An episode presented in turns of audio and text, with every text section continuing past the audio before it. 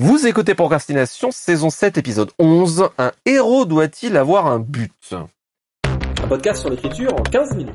Parce que vous avez autre chose à faire et qu'on n'a pas la science incluse. Avec les voix de Mélanie Pazzi, Estelle Fay et Lionel. Quand on s'est posé ce sujet, je crois, Mélanie, que ta réaction c'était « C'est un sujet de bac de philo, vous avez 3 heures ». Ben, euh, qu'est-ce qu'un héros, déjà? Et qu'est-ce qu'avoir un but? Vous avez 5 heures. Exactement. Alors évidemment, comme dans procrastination générale, quand on pose des questions fermées avec le verbe devoir, vous savez que la réponse c'est non? Non, la réponse est toujours ça dépend. Alors, du coup, si la réponse est non ou si ça dépend, la question qui va derrière, c'est oui, mais pourquoi? Et pourquoi est-ce qu'on a ces idées-là? Et qu'est-ce que ça veut dire effectivement un héros, un but? Et pourquoi est-ce que la, la, la question des fois se pose? Bah, elle se pose pour moi la question de la force, euh, je dirais la force motrice du récit. En fait, c'est intéressant parce qu'après avoir réfléchi sous l'angle philo que, que évidemment j'ai pas fait parce que je suis une feignasse, euh, j'ai cherché des contre-exemples. Est-ce que je trouve des exemples de héros qui n'ont pas un but? Je crois que j'en ai pas trouvé, à part dans des récits très courts à la Carver, des choses très descriptives. Mais euh, je suis pas sûre qu'il y ait énormément de récits où le personnage ne soit pas guidé par quelque chose, même si c'est quelque chose de très ordinaire ne serait-ce qu'un personnage ballotté par les événements qui veut juste euh, qu'on lui foute à nouveau la paix, qui cherche à retrouver le calme. Ne serait-ce que ça. Est-ce que vous, vous avez euh, des contre-exemples à ça ou des, des choses à ajouter? Je vois pas de contre-exemple non plus, Mélanie, et je suis tout à fait d'accord avec le fait qu'il faut qu'il y ait une force motrice dans le récit, parce que bah euh, le déroulé d'une dramatisation, il y a forcément une forme de progression dramatique, même si le propos c'est de dire que la progression ça sert à rien il y a un déroulé d'événements et pour que ce déroulé d'événements se passe, il faut qu'il y ait un moteur. Alors après, moi, j'aime pas trop le terme de héros parce que je trouve un peu connoté. Ça nous ramène un peu au, schéma mythologique. Le héros qui se lève le matin, qui a une quête très précise, donc ça ramène aussi au schéma de la quête. Le but, pour moi, j'aime pas trop ce terme-là non plus parce que ça ramène à ces trucs-là, des schémas comme le monomythe dont on a parlé et en disant qu'ils n'étaient pas aussi universels que ça. Je préfère le terme de protagoniste, c'est-à-dire le ou les personnages dont on suit le point de vue pour l'histoire et je préfère l'aspect de volonté parce que, alors, le but est inclus dans la volonté, mais une volonté n'est pas forcément un but. Pour moi, la volonté, c'est plus organique. Vous pouvez cocher votre bingo. Et il y a des tas de couches dans la volonté, c'est-à-dire qu'on a des volontés de court terme. Si on prend les hobbits, le Seigneur des Anneaux, ils veulent un deuxième petit déjeuner, et en même temps, euh, ils veulent aller euh, mettre euh, l'anneau dans la montagne du destin. Donc, du coup, est-ce qu'un protagoniste doit avoir des volontés? Là, ouais, je pense quand même que, euh, à moins de faire euh, quelque chose d'expérimental, le protagoniste ayant des volontés, c'est quand même dans la fiction un, un schéma dont il est difficile de s'extraire et dont je suis même pas certain qu'il soit vraiment pertinent de s'extraire à moins de vouloir traiter quelque chose de particulier. Mais je veux dire, pour prendre un bouquin que les gens s'imaginent comme étant souvent dans les jeunes générations lent et immobile, dans Madame Bovary, il y a vachement de volonté. Madame Bovary, elle a un but très précis qui est qu'elle veut vivre une vie idéalisée. Après, elle se frotte à la réalité et ça se passe très mal. Mais voilà. Alors moi, pour une fois, et ça faisait longtemps, je vais être en désaccord avec Mélanie et surtout avec Lionel. On était trop souvent d'accord, Lionel. Oui. Fallait pas que ça dure. Et euh, non, je suis d'accord avec toi sur le parler de protagoniste plutôt que de héros. Ça, oui, c'est à peu près euh, facile. Euh, maintenant, pour le coup, j'ai vraiment abordé le sujet en scénariste. Et vraiment sur ce sujet, en fait, euh, j'ai vu euh, donc pas mal passer dans tout ce qui est méthode, dans tout ce qui est question d'écriture auprès des auteurs jeunes et moins jeunes. Quand même cette idée qu'un héros doit, c'est quelqu'un en gros qui a un but, qui veut quelque chose et qui fait tout pour l'obtenir. Et c'est une idée qui permet d'avoir des histoires efficaces, mais qui n'est pas forcément un absolu. Et pour le coup, des exemples inverses, moi j'en ai plein, dont certains très célèbres que ce soit en film, que ce soit en livre. Euh, déjà en livre, il y a un très très grand classique de la littérature qui est L'homme sans qualité de musil, qui pour moi s'inscrit totalement là-dedans. Et en gros, l'homme sans qualité de musil, c'est juste un homme qui est perdu dans euh, ce monde austro-hongrois qui après va donner la Première Guerre mondiale. Et c'est vraiment un livre sur la perte de sens en fait. Et c'est justement le fait que le héros n'arrive pas à vouloir quelque chose, n'arrive pas à avoir un but et même n'arrive pas à vouloir avoir un but quelque part. Et il y a des héros qui sont ballottés par les événements, mais dont le but est même pas de survivre, en fait. Le but, c'est, ils n'ont pas de but, ils sont une force de résistance, et quelque part, la force motrice du film, c'est, ou du livre, c'est d'aller contre cette résistance. Mais la force motrice vient de l'extérieur. Euh, c'est évidemment le Bartleby de Melville. C'est euh, aussi, bah, dans les grands classiques du cinéma, donc Clerks, euh, dont la phrase vraiment du protagoniste, euh, c'est I wasn't supposed to be here today. En gros, le gars, il est venu bosser alors que normalement il aurait pas dû, parce que justement, il n'a pas eu la volonté nécessaire pour euh, résister à son patron. Et il est baladé par tout ce que les autres veulent en fait, euh, par euh, donc son meilleur ami qui lui dit viens faire du hockey sur le toit, euh, viens assister à un enterrement. Il est ballotté par ça en fait. Et il y a aussi tous les livres et les films d'errance dont justement le but est d'échapper à un but et d'échapper à une volonté. Euh, donc bah, c'est évidemment tout ce qui est road movie ou tout ce qui est donc bah, par exemple voilà les grands livres de route, euh, les vagabonds du rail de Jack London dont en fait la l'idée de base c'est justement d'échapper à une société à un modèle de société où on doit forcément vouloir quelque chose, où on doit forcément accomplir quelque chose, on doit forcément essayer quelque chose. Et il y a vraiment euh, cette nouvelle donc euh, nouvelle de Jack London aussi dans les temps maudits qui parle d'un jeune ouvrier qui à un moment parce qu'il doit s'arrêter physiquement va se rendre compte qu'en fait, ce qu'il lui faut, c'est justement se libérer, c'est ne plus avoir de but, c'est ne plus chercher à être productif, ne plus chercher à exister de cette manière-là. Et donc, euh, philosophiquement aussi, mine de rien, ça dit quelque chose, ce fait qu'on ait tellement de mal par moment à se débarrasser de l'idée qu'il faut une volonté ou un but au héros, et ça dit quelque chose en termes de société. Et c'est pour ça que Jack London, bah, qui mine de rien connaît ces populations à qui on dit non mais de toute manière, en gros, euh, faut bosser, c'est le centre de votre vie, c'est de produire des trucs, quoi de faire des héros dont tout l'enjeu va être se détacher de ça, ça va être assez important pour lui.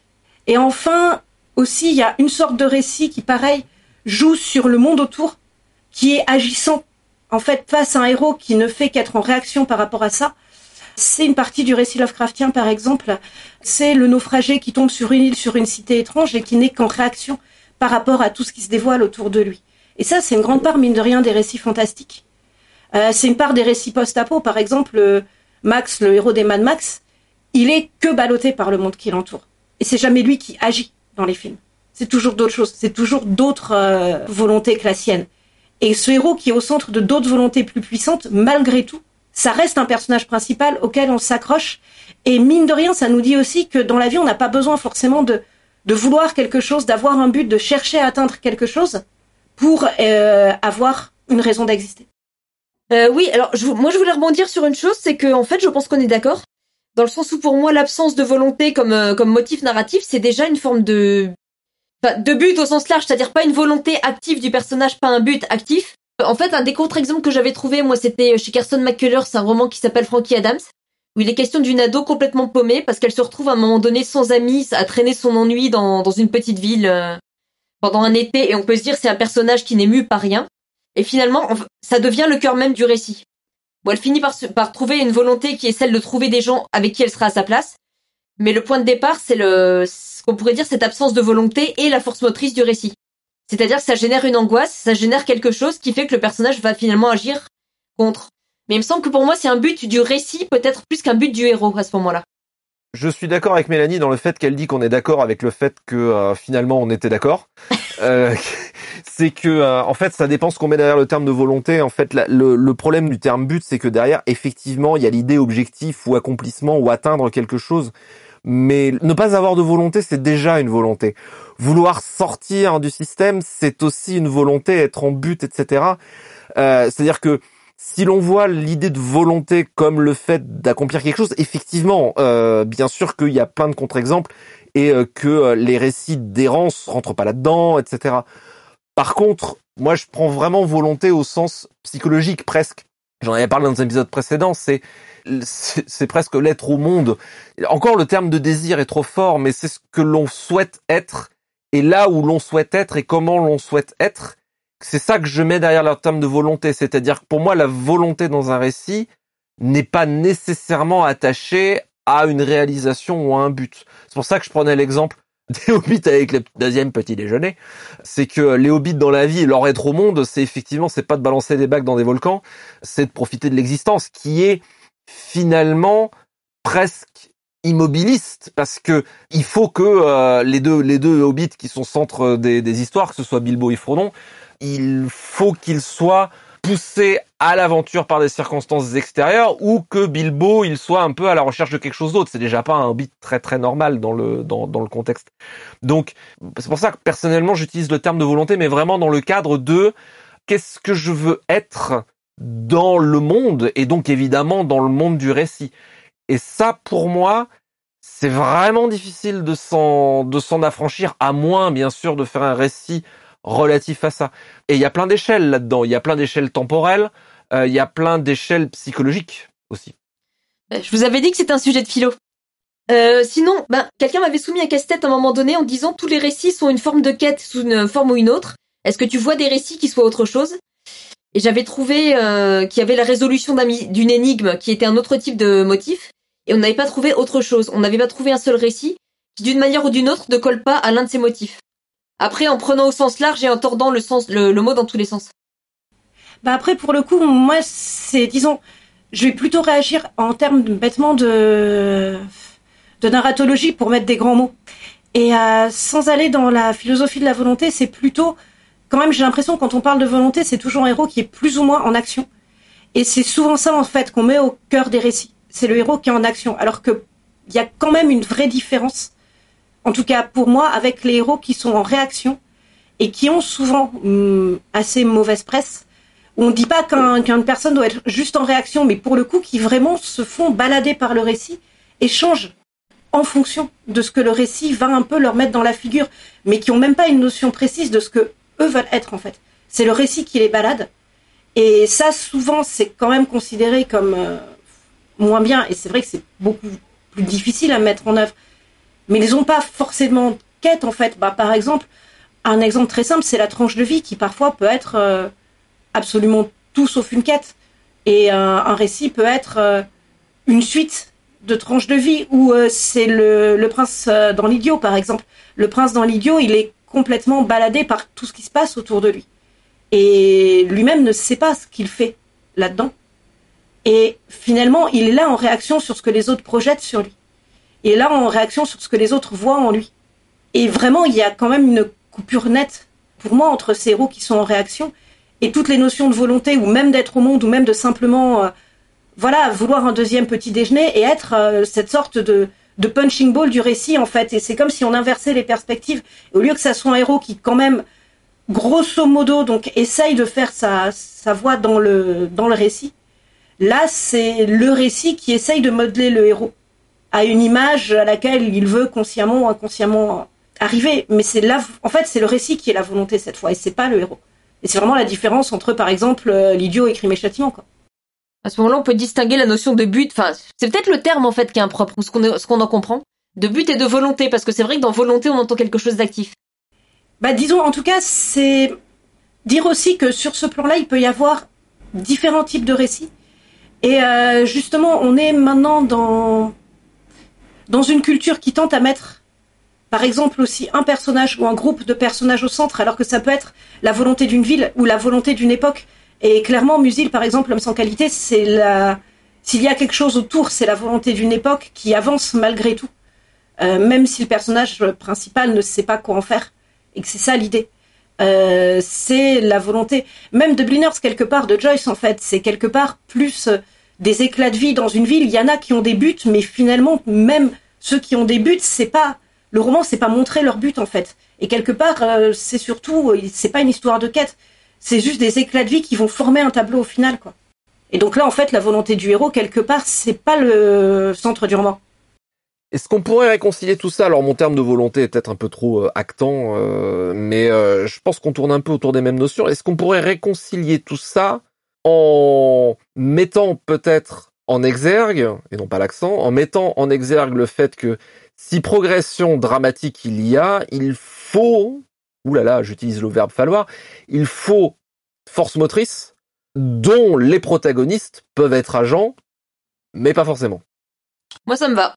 Moi, disons, alors si j'irais même plus loin, mais là, oui, pour le coup, on entre dans certains objets très littéraires, mais finalement aussi, qu'est-ce qu'on entend par progression dramatique? Et là, on entre encore dans autre chose. Disons, en tout cas, ce qu'il y a, c'est qu'on parle beaucoup d'écriture, on parle beaucoup de techniques d'écriture, et beaucoup de techniques d'écriture tendent à quand même délivrer les récits les plus efficaces possibles, chacun dans leur domaine. Mais justement, se dire qu'aussi, il y a des choses qu'on peut chercher en écriture qui ne rentrent pas dans une quête d'efficacité, mais qui rentrent dans une quête d'autre chose. Et par exemple, bah voilà, je sais pas ce que vous en pensez, mais je suis pas sûre que Dubliners c'est vraiment une progression dramatique, finalement. il y a un portrait de ville, il y a un portrait de différents personnages, mais est-ce qu'il y a une progression dramatique au sens vraiment euh, classique du terme? Je suis pas sûre que dans des objets euh, comme ça, je ou par exemple le projet Yarmilingrad chez Dystopia, je suis pas sûre qu'il y après il y a une autrice ici qui le connaît beaucoup mieux que moi, mais je suis pas sûre que tous les lecteurs y voient forcément une progression dramatique sur l'ensemble du projet. Bah après, parce que le projet est pas conçu comme un ensemble, c'est quelque chose qui est, c'est un, petit récit à la fois qui finissent par fournir quelque chose de, donc c'est autre chose. Mais à l'intérieur des récits même, je pense qu'il y a, il y a encore pas tous. Bah faut dire, il y a du bizarre dans Yermina Dingrad, donc donne-moi deux ans pour y réfléchir et on, y revient. Voilà, non mais c'est l'idée qu'il y a finalement des, des livres dont c'est pas forcément, donc justement le but n'est pas forcément de rechercher cette efficacité-là, et que par un moment peut-être de se dire ce qu'on cherche avant tout, est-ce d'être le plus percutant possible ou d'aller le plus loin possible dans l'identité de notre roman ou d'être percutant ou efficace Ou est-ce qu'on va chercher à explorer autre chose et pas oublier que ces autres territoires existent? Voilà. Mais ça, c'est pas incompatible. En fait, je, je suis persuadée qu'on est d'accord, mais qu'on parle de différents aspects de la même chose. Je pense qu'on est d'accord, en fait. Je pense aussi. Prochainement dans Procrastination, un écrivain doit-il avoir un bus? Petite citation pour terminer Alors, citation d'Annie Ernaux. Comment, au début de la vie, tous, nous nous débrouillons de ça, l'obligation de faire quelque chose pour vivre, le moment du choix, et pour finir, la sensation d'être ou de ne pas être là où l'on doit être. C'était Procrastination, merci de nous avoir suivis. Maintenant, assez procrastiné, allez écrire.